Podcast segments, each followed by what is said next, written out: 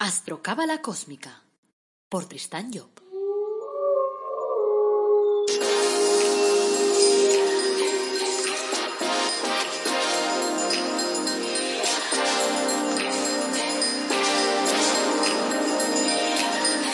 Astrocábala Cósmica, episodio 24. Te brindo una calurosa bienvenida a Astrocábala Cósmica, el podcast en el que hablamos de astrología cabalística y de cábala y lo hacemos de forma amena, directa y clara. Hacemos que estos temas sean comprensibles, que sean de andar por casa, de, de utilizar día a día. Y este podcast te ayudará a conocerte mejor y a conocer las leyes que rigen el universo. Oirás consejos y estrategias para ir avanzando en tu vida y para ser más feliz. Bueno, gracias por pasar este ratito conmigo y ahora vamos ya a darte tu dosis de cábala práctica. Soy Tristan Job, tu astrólogo cabalista y escritor cósmico, y llevo más de 30 años trabajando la cábala. Hoy es miércoles 22 de abril de 2020. Este es el episodio 24, y como cada miércoles nos toca hablar de cábala. El título de nuestro episodio de hoy es Tiferet, escuchar la conciencia, usar la memoria. Antes, como siempre, quiero recordarte que en el Árbol Dorado Academy, en la web del Árbol Dorado Academy, te ofrecemos cursos gratuitos, unos cuantos, y además productos de crecimiento personal relacionados con la cábala, y tal como los ángeles de la cábala, por ejemplo, personalizados, o el árbol de la vida personalizado. Y además de eso también te damos la posibilidad de eh, poder eh, pedir pues, una consulta sobre tu carta astral. Todos los enlaces los tienes aquí abajo en el episodio. También aprovecho para comentarte que acabo de editar un nuevo libro. Se llama La búsqueda de la felicidad a través del árbol de la vida. Y está en versión papel y en versión ebook. O sea que eso puede complementar ahí todos tus estudios y yo creo que es interesante. Bueno, Vamos al lío. Hoy quiero empezar con la historia de Mamadou Gassama. No sé si te suena. Este es un joven de Mali que llegó a Francia sin papeles. Iba buscando a su hermano mayor que estaba allí y antes de eso pasó una serie de vicisitudes. Lo metieron en la cárcel, en, el tránsito por diferentes países, le pegaron, le hicieron de todo. Total. Que bueno, estaba el hombre en París un 26 de mayo y se estaba paseando así por la ciudad cuando vio un grupo de gente que miraba hacia arriba. Y entonces él al mirar vio que había un niño colgado en un balcón. Sin pensar un segundo, se puso a escalar por la fachada del edificio. Cuatro pisos. Y lo hizo en 30 segundos. Bajo la tónica mirada de los transeúntes que estaban todos grabando ahí con su móvil. Y cogió allí de un, de un agarrón, levantó al niño y se lo enchufó a su padre que estaba ahí en el balcón de al lado porque el niño se había quedado por razones X colgado. Claro, después de eso, el presidente de la República Francesa lo recibió, lo galardonó con, la, medalla al honor por actos de coraje y además de eso le concedió la ciudadanía francesa y le dio lo que él más deseaba en el mundo, que era un trabajo y un trabajo donde, donde él quería trabajar, en el cuerpo de bomberos. Ya os imagináis, ¿no? A Mamadou subiendo ahí los edificios y, los tíos diciendo, espera que ponemos la escalera y diciendo, no hace falta, si yo ya subo, ya subo aquí rápidamente, venga, de balcón en balcón. Si queréis ver la secuencia que realmente no tiene desperdicio, es la caña, lo podéis buscar en internet. Y si ponéis ahí Mamadou, Mamadou se escribe Mama D-O-U. Ponéis Mamadou o Mamadou Gasana con dos S y ahí veréis la historia de, porque está, está el vídeo puesto visto por millones de personas subiendo el tío al, al, balcón en balcón saltando allí pero de una forma bestial o sea parece como en una película pero era de verdad bueno podemos decir que Mamadou siguió los dictámenes de su conciencia al lanzarse a ese rescate tan espectacular como peligroso. Y además eso cambió totalmente su vida. En el episodio 9 hemos hablado de Keter y hemos dicho que es el inicio de cualquier proyecto, que es el que activa la voluntad. En el 12 hemos visto que Hojma es el portador de suerte. En el 15 que Vina nos marca el orden y la estructura de las cosas. En el 18 hemos visto que Gesed nos inclina hacia la abundancia y activa nuestra pasión por la conquista. Y en el 21 nos han hablado de la energía del trabajo y de la necesidad de corregir los errores. Quiero recordarte que estamos desarrollando el árbol de la vida o árbol cabalístico, que es el eje principal de esa enseñanza que llamamos cábala y que nos la pintan por ahí muy complicada, muy difícil, que no, que tú sigues estos podcasts y vas a ver que no es difícil, que es fácil, porque aquí lo transmitimos de forma fácil. ¿Y cómo lo hago para transmitirlo de forma fácil? Pues te doy actitudes a desarrollar con cada uno de los centros de ese árbol Y claro, esas actitudes son fáciles a desarrollar. O sea, no te estoy metiendo conceptos megacósmicos difíciles de entender, sino cosas fáciles, porque lo que se trata es que la cábala la utilicemos en nuestro devenir de día a día. O sea, en lo que hacemos todos los días. ¿Por qué? Porque es algo que está incorporando nosotros, no es algo ajeno. Bueno, seguimos avanzando así por el árbol de la vida y viendo las actitudes que debemos desarrollar en cada uno de los centros. Ahora acabamos de llegar a Tiferet, que es el centro número 6. Es de alguna forma el que se encarga de guardar la memoria de nuestras acciones. Y al mismo tiempo lo llamamos el centro de la conciencia. Es como el cuartel general del árbol, por decirlo de alguna manera. Es el corazón el que bombea hacia todos los centros y recibe las pulsiones de cada uno de ellos. Si miráis en un dibujo del árbol, lo veréis gráficamente. Veréis que como está situado en medio y está relacionado por senderos con, con casi todos los centros del árbol, pues entonces recibe y emite hacia todas partes, exactamente igual que hace nuestro corazón en el cuerpo humano. Sabéis que el corazón lo que hace es bombear sangre y reparte alimento a todo el cuerpo. Y recibe además de todo el cuerpo. Así que escuchar el corazón no debería ser una opción sino una obligación de primer orden. En la vida puede traducirse como el centro de la reflexión, como un alto en el camino que nos ayuda a ser conscientes del rumbo que toman nuestras iniciativas. O sea, es aquella parada para decir, voy a tomar conciencia de lo que está pasando en mi vida, voy a tomar conciencia si ese es el camino adecuado, si es el que tengo que seguir. Esa sería un poco eh, la, la jugada. O sea que, vida tras vida, ¿qué hacemos? Sumamos experiencias. Y esas experiencias generan un saber que se va acumulando y se acumula en ese centro llamado Tiferet.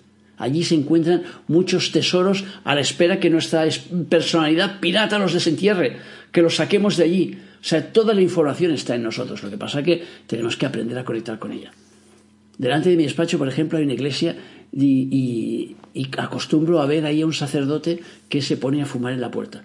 Un día le pregunté si pensaba que sus feligreses les parecía bien que su confesor espiritual estuviera luciendo, así un vicio a la puerta de la iglesia. Y no sé, creo que no le gustó demasiado mi pregunta porque tiró el cigarrillo y volvió a entrar. Pero, curiosamente, desde ese día no lo he vuelto a ver salir a fumar otra vez. O sea que debió de alguna forma activarse su conciencia. O sea que dicen, ¿sabéis aquello de que dicen de que la mujer de César no solo ha de ser honesta, sino que ha de parecerlo? Pues ese es el punto de conciencia. O sea, tenemos que ser conscientes de los movimientos que hacemos en la vida y de cómo los hacemos y no permitir que las cosas salgan así de forma mecánica. Bueno, a continuación te voy a transmitir 10 actitudes que te ayudarán a conectar con tu conciencia y con tu tifel personal. Primera actitud, recordar lo positivo. Ana, por ejemplo, pasó por una profunda depresión y una vez superada me contaba que durante el proceso le resultaba casi imposible evocar recuerdos hermosos de sus hijos. Solo era capaz de recordar imágenes horribles o como poco negativas. O sea, le expliqué, claro, que ello era debido a que se conectaba mucho más con la columna de izquierda del árbol, la que se relaciona con el dolor, con la dificultad, con la pena, con la oscuridad. O sea, ya os he explicado ahí en, en actitudes anteriores que estamos aquí para experimentar para aprender de esas experiencias. Como nos dice el Génesis, a partir de un cierto momento nos apuntamos a aquella historia de avanzar más deprisa a través del dolor, de las dificultades, pero no es obligatorio que siempre sea así. Para jugar a cualquier cosa necesitamos ponerle una carga de emociones. Eso forma parte del guion. El problema surge cuando nosotros no somos capaces de dejar atrás la emoción una vez finalizada la experiencia. Es decir, la experiencia tiene que ir con una emoción asociada. Entonces, porque si no, no funcionaría la experiencia. Si no le ponemos una emoción, no tenemos ganas de hacerlo y no lo hacemos. ¿Qué sucede entonces? Que llegado a un punto determinado, la experiencia se termina. Pero nosotros nos quedamos enganchados y rememoramos la emoción. Y la guardamos y la guardamos y la guardamos. Pero claro, y además lo hacemos mucho más con las malas emociones que con las buenas. Somos así de guays. O sea, hay que soltar. Tenemos que aprender a recordar más lo positivo que lo negativo y desengancharnos de las emociones una vez la experiencia se ha terminado. Si recordamos más lo positivo, estaremos generando endorfinas, activando defensas en nuestro cuerpo. Los recuerdos positivos nos colocan en un estado de placer, nos inducen a sonreír, a emocionarnos, a disfrutar. Imposible, le dijo Alicia a la reina. Y ésta contestó, yo suelo imaginar hasta seis imposibles antes del desayuno. Eso lo podéis leer en el libro de Alicia en el País de las Maravillas. Seis es, curiosamente, el número de Tiferet. Imposible no estaba en el vocabulario de Mamadou cuando subió cuatro pisos en 30 segundos para salvar al niño. Todos los días antes de ir a dormir deberíamos tratar de recordar algo positivo. Seguro que nuestros sueños serían entonces mucho más placenteros. Probadlo a ver. Segunda actitud. Tener en cuenta el corazón. Vino a mi consulta un cantante famoso, cuyo nombre evidentemente no voy a desvelar por razones obvias, que no se hablaba con su hermano, porque había entre ellos un conflicto de intereses relacionado con los padres y tal. Y esta situación le hacía sufrir. O sea que él evidentemente me explicó su versión y me dijo, claro, que era la buena, que él tenía razón. Y entonces yo le pregunté, oye, pero para ti es más importante la razón o la relación? Y se quedó como así un momento pensando y tal. Dice, lo segundo. Digo, bueno, pues entonces, eh, si es lo segundo, tienes que tener más en cuenta tu corazón. Y tienes que ver a tu hermano a través de tu corazón. Claro, al hacer lo que pasó, que las razones se fueron diluyendo. Se fue dando cuenta de lo que le quería y de lo importante que era en su vida. Y además de cómo echaba de menos a ese compañero de viaje. Por tanto, unos días más tarde, pues le mandó un mensajito muy, muy cariñoso y se reconciliaron.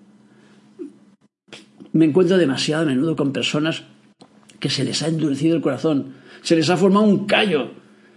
Y lo más triste es que la mayoría sufren, aunque en muchos casos no están dispuestos a abrir su corazón, ¿eh? o sea que se resisten a dejarse amar, se resisten a que, a que ese corazón ame y entonces a que reparta sentimientos ahí por todas partes, en parte porque tienen miedo de que les hagan daño, pero claro, eso les hace sufrir.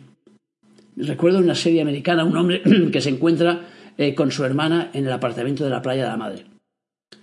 Él le coge las películas que llevaba en la mano y las cuatro eran de perros. Entonces, cuando le pregunta razón, ella le cuenta que una vez al año ella se fuerza a llorar, porque es una mujer muy dura y en la serie, y para ello necesita películas de perros. O sea, es un caso claro de alguien que no tiene en cuenta su corazón, que se cubre con una coraza para que nadie detecte sus debilidades. Y un día al año se permite llorar. Hay un libro muy interesante, un bestseller mundial, que se llama El, Caballero de la Armadura Oxidada. Y si no lo has leído, yo encarecidamente te aconsejo que lo leas. Es una pasada de libro y además que no lo leas una vez, sino diez, dejando pasar evidentemente unos días entre medio. Es una pasada de libro y precisamente el argumento es ese es una persona que se ha colocado la caraza de tal manera que al final ya no puede recibir los abrazos de, sus hijos, de su mujer, ya no puede hacer el amor, ya no puede. Claro, cuando tú cierras el corazón no está solo en que lo cierras a lo que te viene de fuera, sino a lo que tú das hacia afuera. Por lo tanto, llega un momento que las interrelaciones se van apagando y la película no funciona. Por lo tanto, abrir el corazón es una premisa fundamental cuando pasas por Tiferet. Es un peaje como obligatorio y tal al que está circulando por un camino evolutivo. O sea, si no es que no evolucionas, no avanzas. El corazón también se relaciona con la sensibilidad.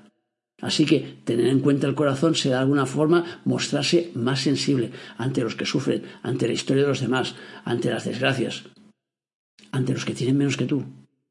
O sea, avanzar sin amor eh, es casi una misión imposible. Tan, tan, tan, tan, tan, tan. Eso. Tercera actitud. Alimentar las buenas acciones.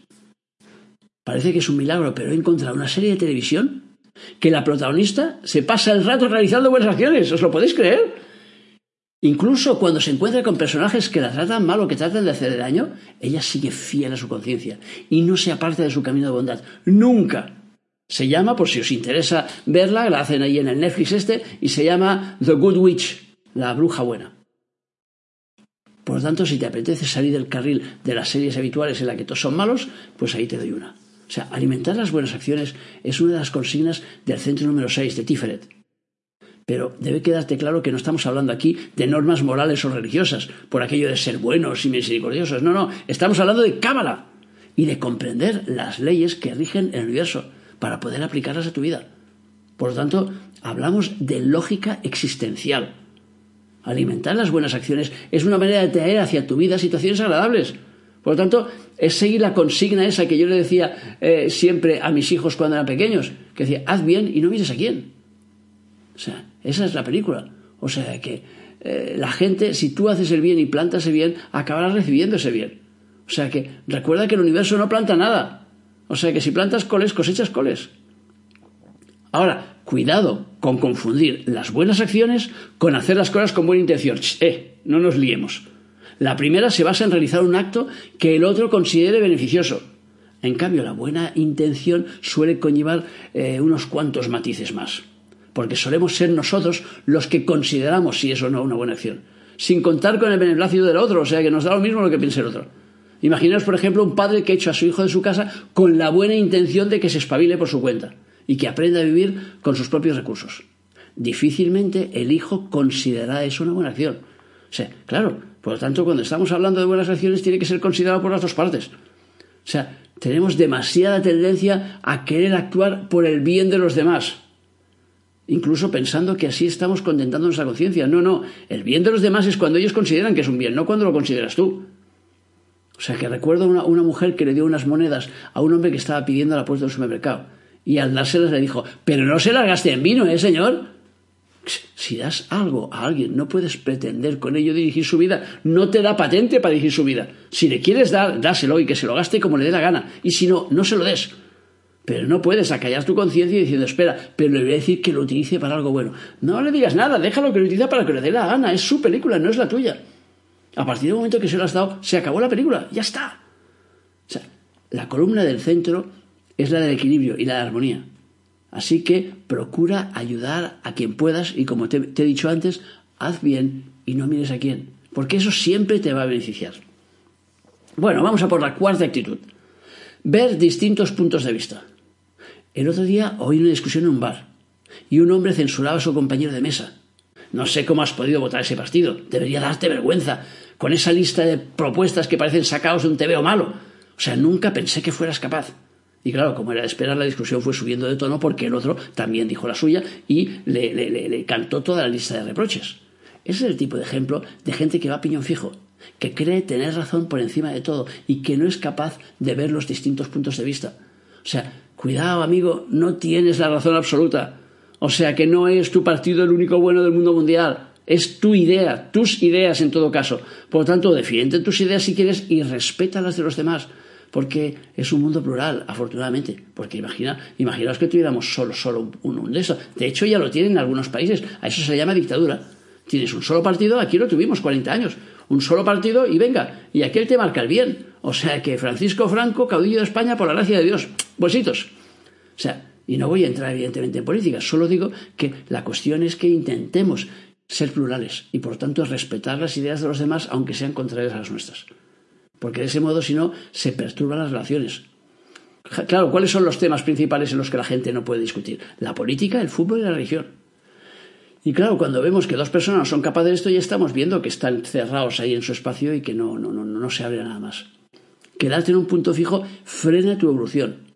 Por ejemplo, en política, cuando alguien se impone la fuerza, pues lo que decíamos, que tenemos la dictadura.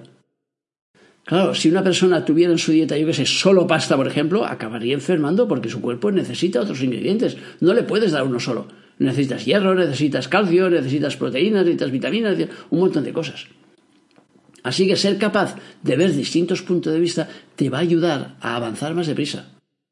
Y claro, para, para conseguirlo vas a necesitar eh, de alguna forma descargar esas cargas de profundidad que llevamos todos, la parte emotiva que a veces pues eh, ponemos en nuestros planteamientos y que entonces, pues claro, nos hace pensar que como el Barça, por ejemplo, tiene a Messi, que es el mejor jugador del mundo, pues los demás son malos. Pero claro, si eres del Madrid, te da igual que el Barça tenga a Messi. Y si eres del Betis, pues también te da igual. O sea que tienes que ser capaz de ver los valores de cada uno, de estar abierto a los planteamientos de los demás y no cerrarte. Recuerda además que las personas que forman parte de tu vida, las más importantes y las menos, son tu elenco de actores. Es decir, forman parte de tu realidad para ayudarte a tomar conciencia de las diferentes realidades que hay en tu vida. Por lo tanto, escuchar sus puntos de vista te va a ayudar a evolucionar más deprisa. Prueba y verás.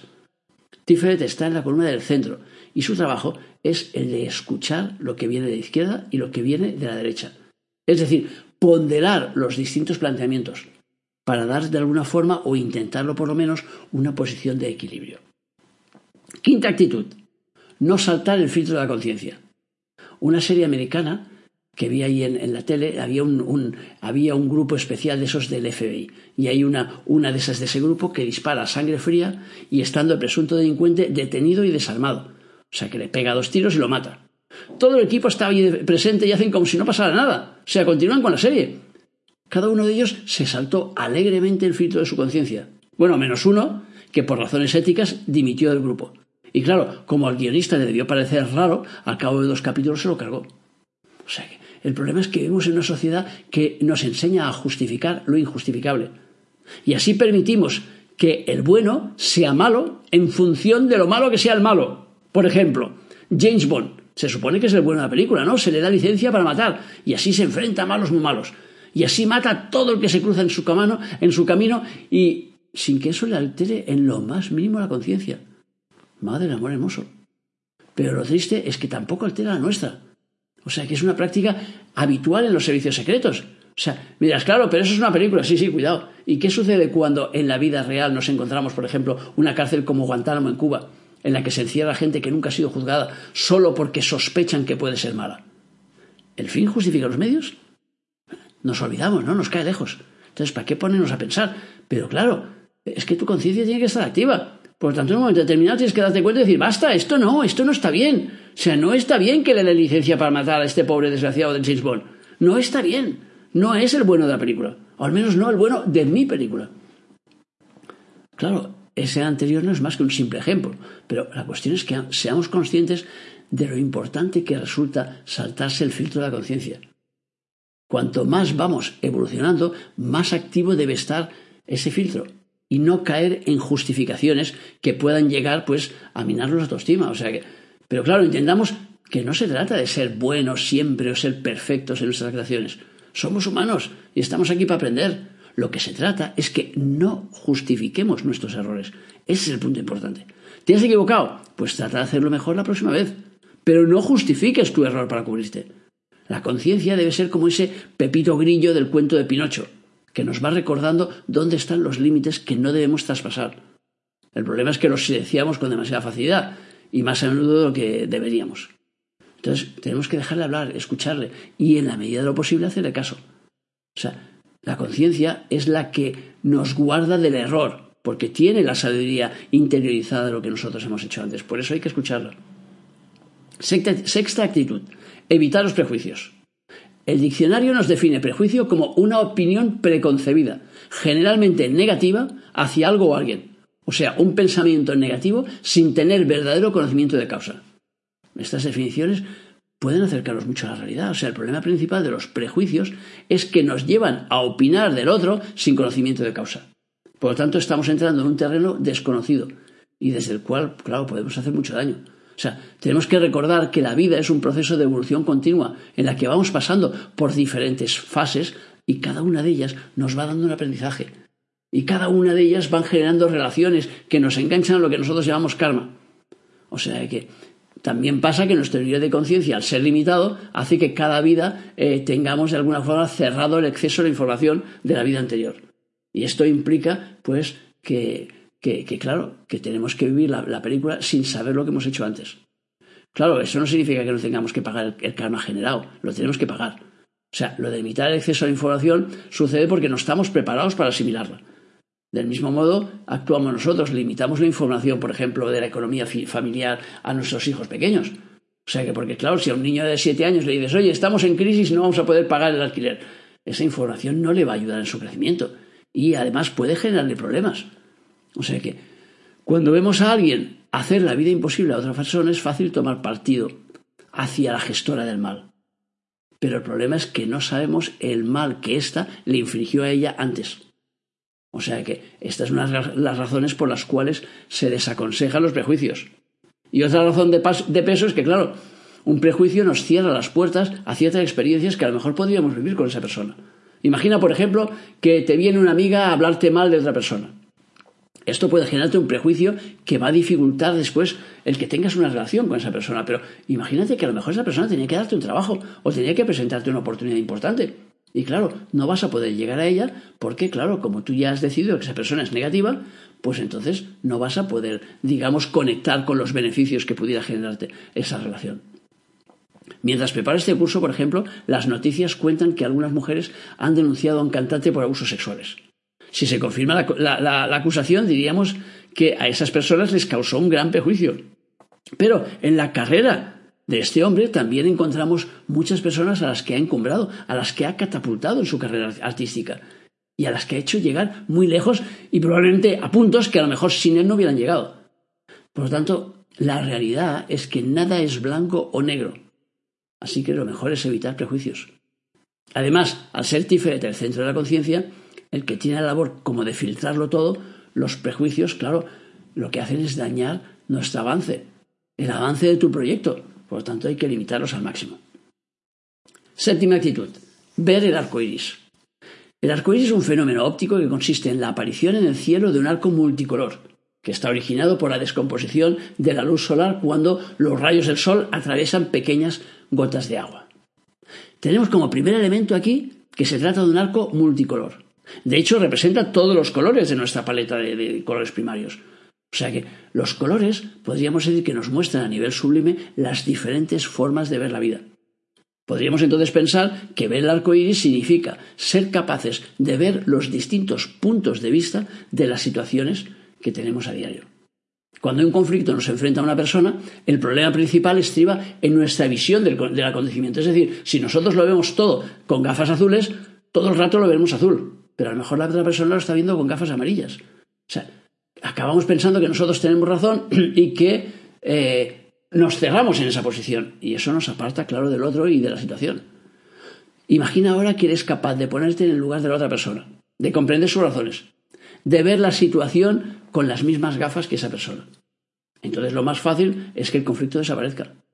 Claro, por ejemplo, resulta muy fácil enfadarse con un amigo que te ha dado plantón. Llevas una hora esperándole y estás eh, cada vez más rabioso. Pero cuando te llama desde el hospital y te cuenta que han ingresado a su madre, entonces tu actitud cambia totalmente. Entonces es cuando lo ves con sus gafas. Claro, no siempre resulta tan fácil ponerse en el punto de vista ajeno. A veces se trata de algo emocional, de una circunstancia que nos viene muy atrás, incluso a veces de otra vida, y entonces no la detectamos. Pero lo que se trata entonces es de hacer un esfuerzo, nos dicen que el arco iris se produce cuando los rayos del sol atraviesan pequeñas gotas de agua. El sol simbólicamente lo asociamos con la comprensión, porque es el que nos permite ver. Y el agua son las emociones. Y así podemos decir que ver el arco iris es también ser capaces de lograr la comprensión y que esa comprensión atraviese las emociones sin contaminarse, sin tomar partido, sin necesidad de tener razón. Voy a leeros un pequeño texto de mi padre Kabalev en su libro La interpretación esotérica de Apocalipsis sobre el arco iris. Dice: El trono aparece rodeado de un arco iris semejante a la esmeralda. Ese arco iris es una representación del llamado mundo de deseos, que es esencialmente el mundo del color. Cuando nuestro cuerpo de deseos se ha ordenado, cuando en él cada cosa está en su sitio, todos los colores de ese cuerpo forman franjas que nos circundan, dispuestas de arriba abajo según la frecuencia vibratoria y comenzando por los colores más sutiles y acabando por los más espesos. Eso podría ser lo que llamamos el aura. En el ser que lucha, quien no ha llegado a Patmos, esos colores aparecen mezclados, desordenados, cambiantes, al azar de sus estados de ánimo. La aparición del arco iris, es decir, de la ordenación de los colores en nuestro cuerpo de deseos, anuncia el final de la tormenta, el final de la lucha de la personalidad emotiva contra el designio del ego superior. Entonces los deseos aparecen sumidos, ah, perdón, sumidos, aparecen sumisos, rodeando al rey para que mande y ordene en ellos. Y ese rey ego superior no tiene más que pulsar uno de esos colores para potenciarlo y hacer que su vehículo mortal actúe en un sentido u otro. Es bonito ese texto, ¿verdad? Octava actitud. Conectar con tu espiritualidad. Si miras el esquema del árbol, verás como Tiferet está situado en medio y por eso recibe los efluvios de los demás. Eso ya te lo explicaba antes. Significa en términos concretos que recibe información de cada séfira.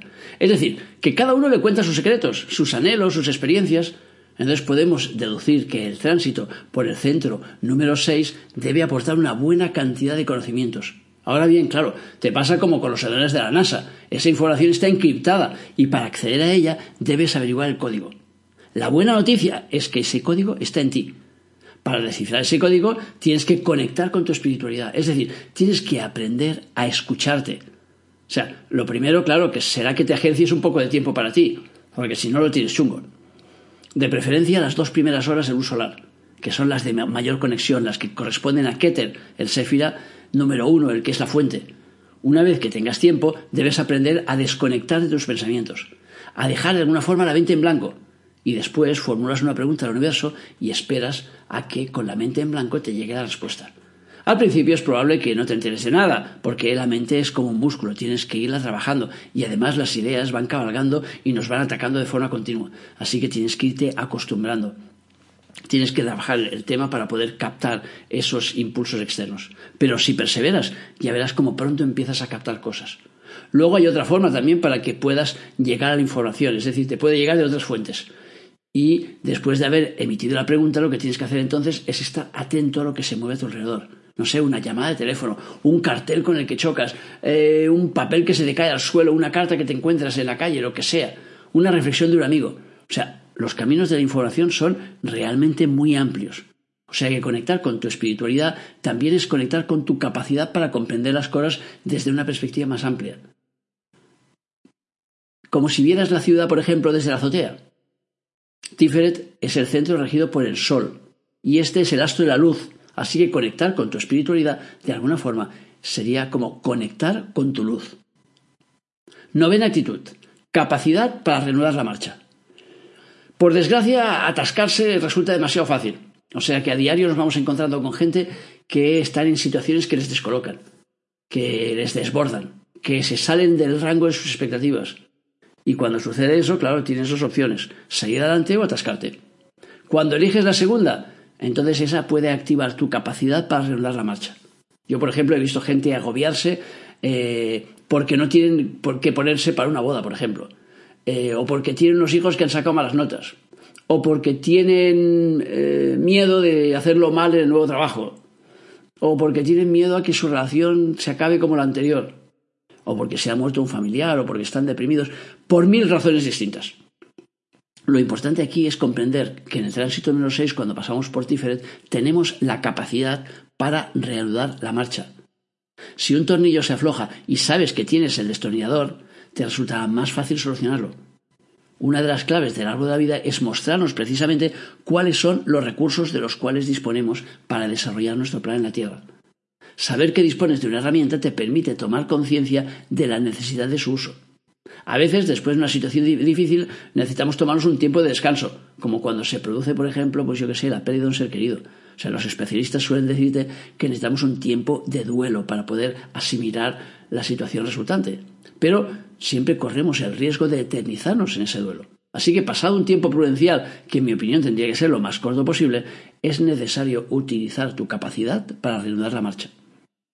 Y debo decir que todos tenemos, sin excepción, esa capacidad aunque evidentemente no todos lo somos.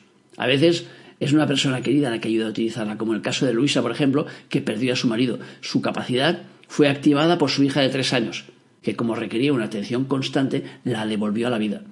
Arturo, por ejemplo, perdió a su mujer, tras una larga enfermedad, además, o sea que fue la cosa un poco dura. Bueno, un poco dura, no, fue muy dura.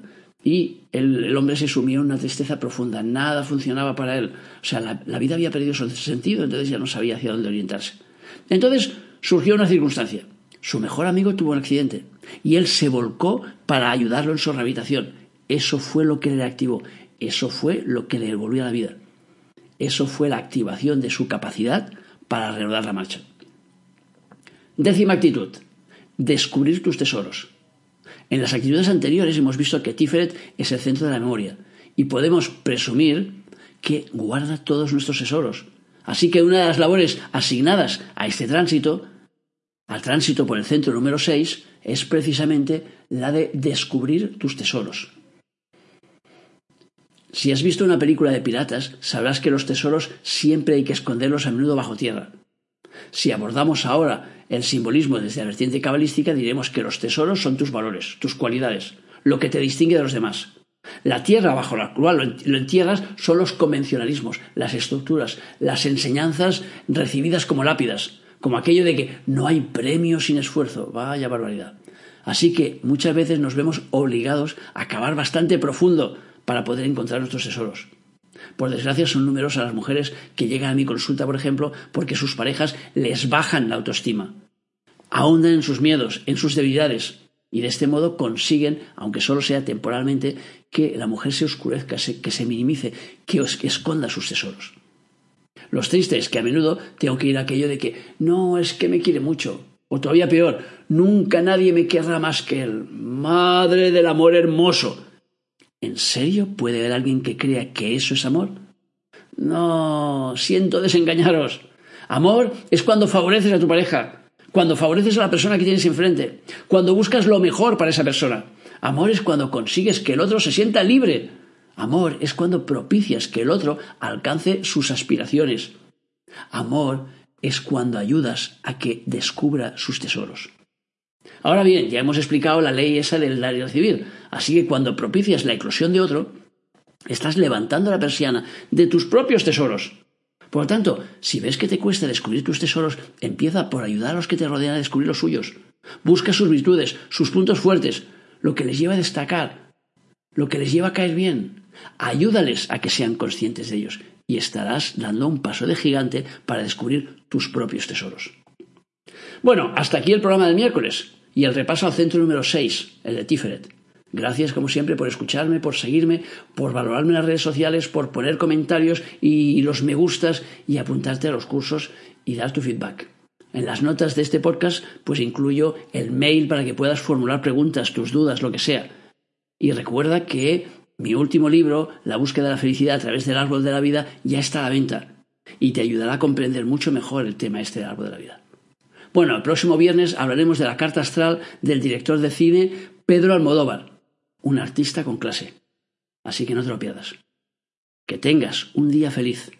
Y recuerda nuestro, nuestro lema, apasionate, vive, cambia.